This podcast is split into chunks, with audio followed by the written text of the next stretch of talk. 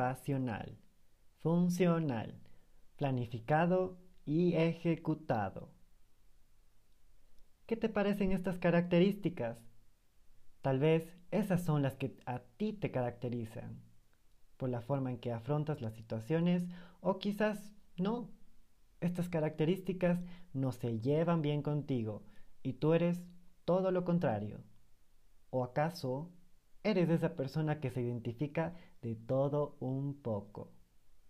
Al caso. Algunos pensarán que no necesariamente son atributos del arte, cuando en realidad estas son una de las más influyentes en una área en particular. Piénsalo, ¿con cuál lo relacionarías? Y si tienes una respuesta, ¿por qué sería arte? Bueno, así es el arte. Siempre nos reta a excavar más allá de lo visible. Es probable que este episodio sea el que te des a descarga tu mente y encuentres tu pasión. Aún así, si al final no crees que resultó, pues nosotros diríamos que siempre es bueno saber. Algún día esa descarga que hablamos llegará y verás al mundo de otra forma. Si aún no llega, no debes estresarte y solo dite a ti mismo, intenta mejorarte. Y solo con esa mentalidad te llevará cada vez más cerca a ese día. El arte es complejo, pero para eso estamos aquí para intentar descifrarlo, entenderlo mejor.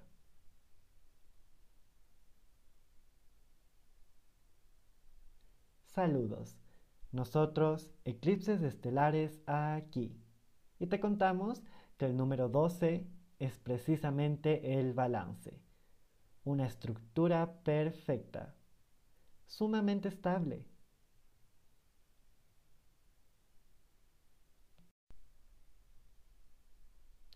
Si al inicio respondiste sobre la relación de las palabras con posibles áreas del arte y pensaste sobre el diseño, pues estás en lo correcto. Hoy ahondaremos sobre ello. El diseño puede verse de una manera muy valiosa y hermosa, pero sobre todo es muy humano. Algunos pensarían que éste restringe nuestra creatividad de alguna manera. Aún así, creemos que podríamos ver ese asunto de una forma que la creatividad no se restrinja, sino reta y mejora de hecho. Más adelante veremos eso. Seguimos con lo que es la frase de alguien que dejó impacto en la Tierra. Analicémoslo y veremos qué nos enseña y cómo podríamos aplicarlo a nuestro día a día o incluso en tus proyectos. Continuaremos con un poema propio. Quisiéramos que consideres que los poemas pueden ser de alguna forma una práctica de sanación y que tal vez tú en algún momento escribieras uno propio. No porque alguien te obligue, pero porque tú quieres. Eso es fundamentalmente nuestro objetivo en cada uno de estos episodios, inspirarte a probar. En fin, terminaremos con preguntas y reflexiones. Así, para que atrapes toda esa información que se te va a exponer. Si quieres, puedes ponerlo como un audio de fondo mientras haces algo más, pero también puedes simplemente no hacer nada y escucharnos. Al fin y al cabo, en los siguientes minutos estamos seguros de que vas a aprender una que otra cosa sin importar lo que hagas. Relájate y escúchanos.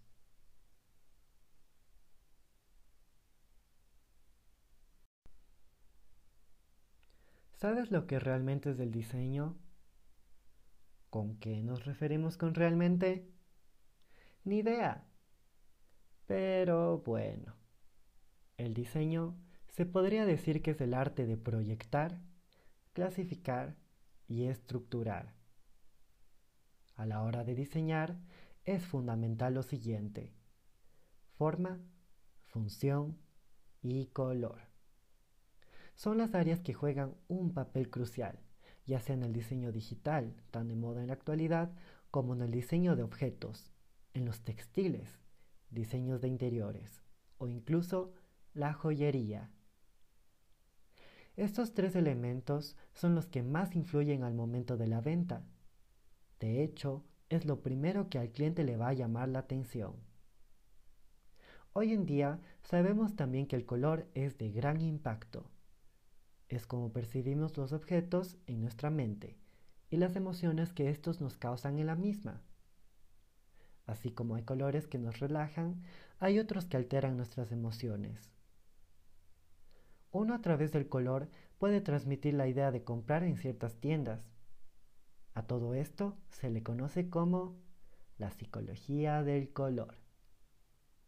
Se dice que en el momento de comprar un producto lo que decide son nuestras emociones. Podríamos concluir que el color, la forma y la fabricación es algo esencial para las bases de un diseñador ya que de eso depende que tenga éxito. Pero, como siempre, hay excepciones.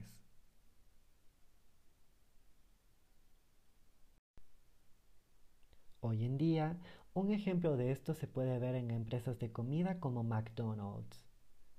Esta empresa ocupa los colores rojo y amarillo para varias cosas, desde el logotipo, las localidades, hasta los envases de comida.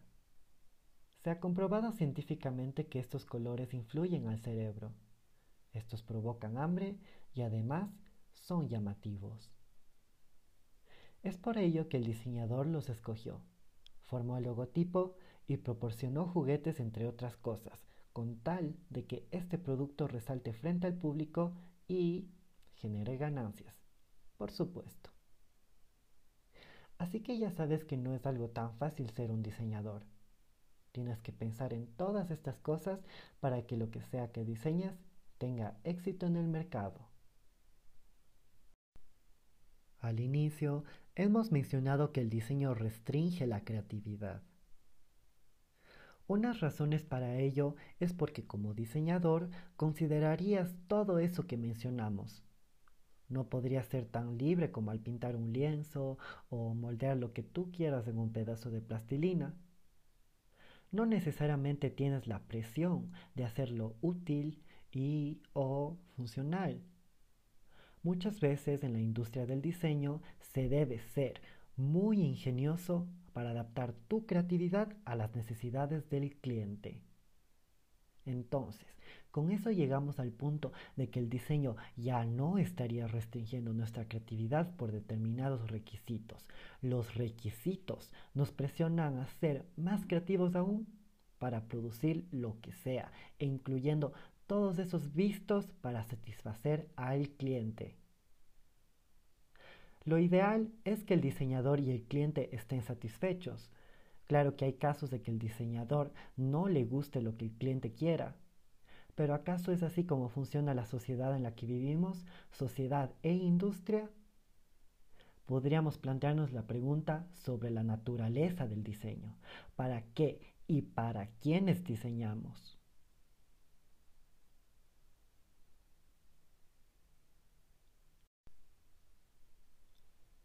Todos hemos estado alguna vez sumamente cautivados por el póster de alguna película. Tal vez fue su hermosa gama de colores o el arte en sí. Sea lo que sea, es algo que nos ha dejado sin palabras. En nuestro caso, ese póster que nos cautivó es el póster alternativo de la ganadora del Oscar. Parásitos, de Bong Joon-ho. Este fue diseñado por Andrew Bannister para los cines de Reino Unido. Este tiene dos colores predominantes, azul y rojo. Los colores se dividen en diagonal con unas gradas negras. Allí es donde se lee el título de la película, puesta de forma que se puede leer de dos formas, cabeza arriba y abajo. En el lado azul se retrata a la familia Park, subiendo las gradas, quienes son los personajes secundarios del largometraje, y son presentados como una sátira de la clase alta. Encima de ellos se encuentran tres lámparas colgantes redondas, de las que solo uno está encendida. En el fondo podemos ver dos cuadros sobre una pared de madera en un muy buen estado. El lado de rojo es completamente distinto. Tiene una pared con trizaduras, tuberías, cables y en general no tiene un aura de calidez y de comodidad. Solo tiene una cosa en común, y es que también tiene una familia. En este caso es la familia Kim, quienes son los protagonistas y la personificación de la clase baja.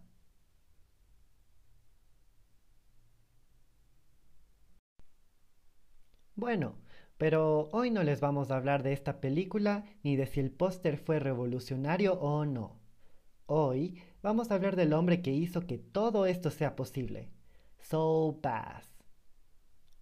Bass es considerado como la persona que catapultó el arte de los pósters de películas y de los títulos de crédito, ya que antes los estudios de películas no veían la necesidad de que sus películas tuvieran títulos o pósters llamativos.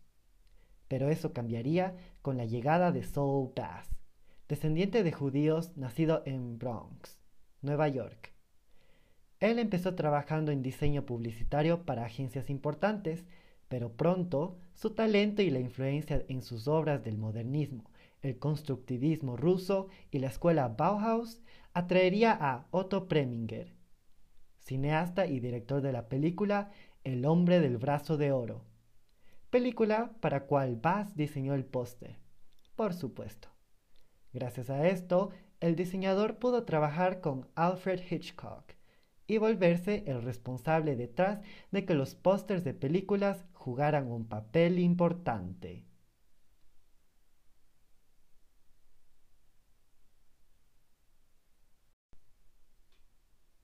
El diseño es por supuesto muchísimo más amplio de lo que hemos hablado. Ahondamos en lo que son los elementos básicos que un diseñador afronta, pero te darás cuenta de que es más que eso. En el diseño de un personaje para alguna serie de animación no necesariamente se consideran los materiales físicos, pero cuando hablamos del diseño de un personaje para una película de stop motion es totalmente otra historia. Uno de los mejores logros que ha alcanzado la humanidad son los Juegos Olímpicos y Paralímpicos. En estos grandes eventos el diseño está en todas partes y muchas veces no nos damos cuenta desde el logo inconfundible de los cinco aros hasta las mascotas de cada país anfitrión. Recientemente, en los Juegos Olímpicos de Tokio 2020, la icónica rutina de los pictogramas. Estas, creadas para que todos entiendan un mismo idioma, y lo celebraron por los 56 años desde su creación en la misma ciudad de Tokio, 1964. Medallas, boletos, estadios carteles, podios, antorchas y mucho más pasaron por el diseño y han alcanzado el objetivo de que sean representativos y memorables. Aún más importante, hacer que los atletas sientan que están en los Juegos. Alexander McQueen y Yoji Yamamoto son ejemplos de diseñadores de moda que no siempre ven la funcionalidad y apuntan a la estética, no ven el mercado y apuntan a la historia que quieren contar. Entonces, digamos que el diseño es un espectro.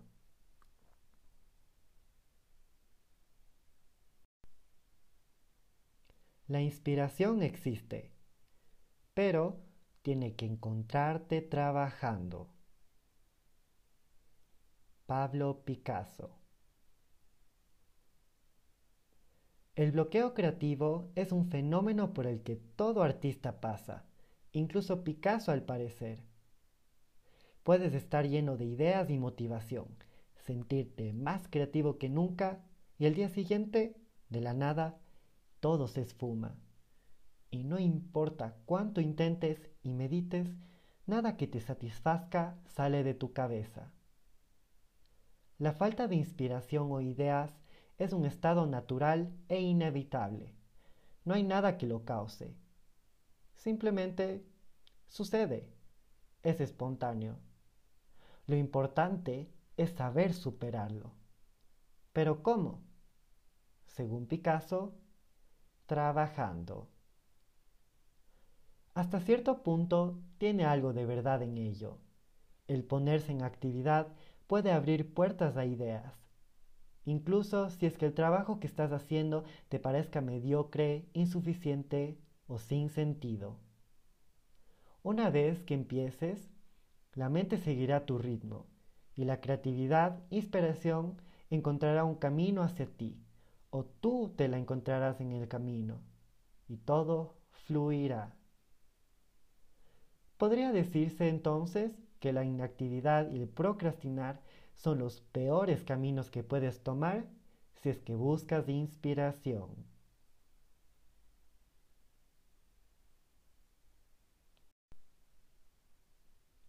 ¿Tú cómo lo ves? ¿Crees que todos dudan de sus cuerpos en algún punto de su vida? El cuerpo humano es algo especial. Con ello se puede ser. Simplemente ser. Eso incluye un sinnúmero de formas. ¿Qué formas te preguntarás? Bueno, sin complicarlo, podemos decir que con ello puedes apreciar mejor al mundo del que se te ofreció mirar, oler, sentir, oír, saborear, probar, en fin, el cuerpo es increíble. Este se adapta, aunque parezca vulnerable, es fascinantemente diverso. Es este donde experimentamos la vida. Cuídala mucho, es sin duda única. Es con este donde tienes la oportunidad de vivir. Así que tú decides cómo quieres ser. Ponte lo que quieras. Déjate largo el cabello o rápatelo. No importa lo que digan los demás. Tú sé tú. Es tu cuerpo. Estamos seguros de que suena extremadamente cliché, pero a veces uno debe escucharlo. Y digo escucharlo, para darse cuenta lo que es tener un cuerpo. Y aquí es donde nos lleva el poema de hoy. El tema seguramente ya lo habrás deducido. Cuerpo y ser.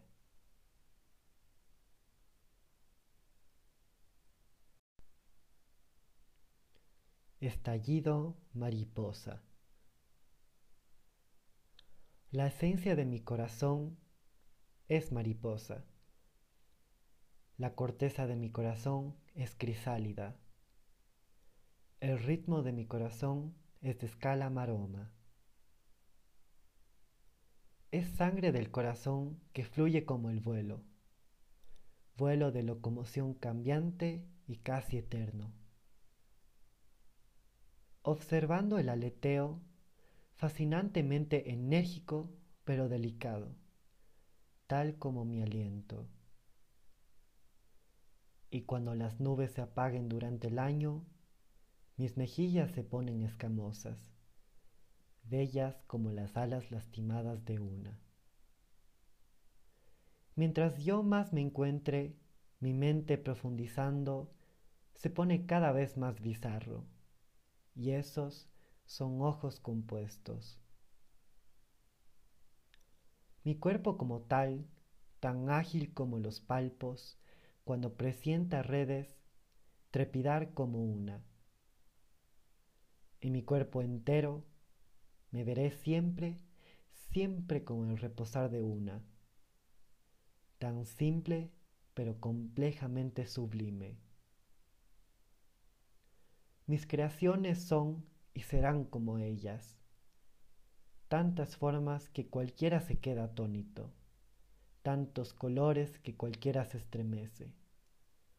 Y así nomás magnifiqué la vida.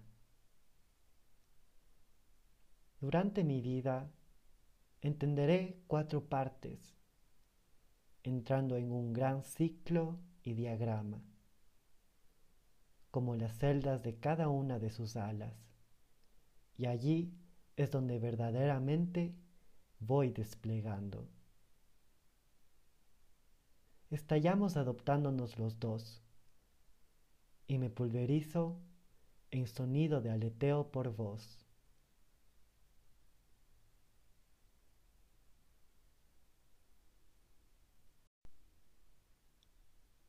Tal vez un tanto largo, pero esperamos que te hayas olvidado la noción del tiempo y simplemente lo escuchaste.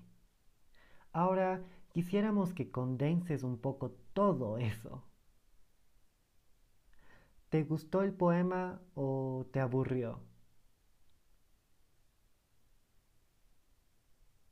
Pregúntate, ¿apareció una emoción?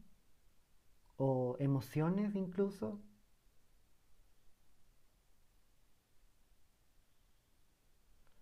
¿Cuáles son unas características tuyas que aprecias un montón?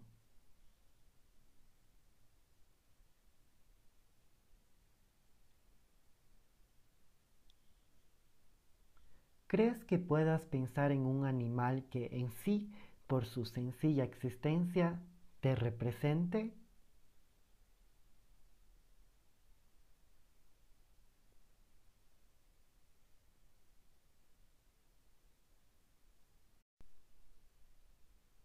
En este episodio, desde desafíos creativos hasta la apreciación de nuestros cuerpos y mentes, hemos extendido más tu conocimiento.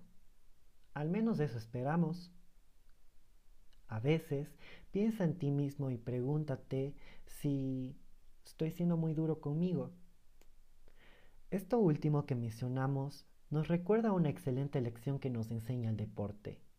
Los días de descanso son igual de importantes que los días de entrenamiento.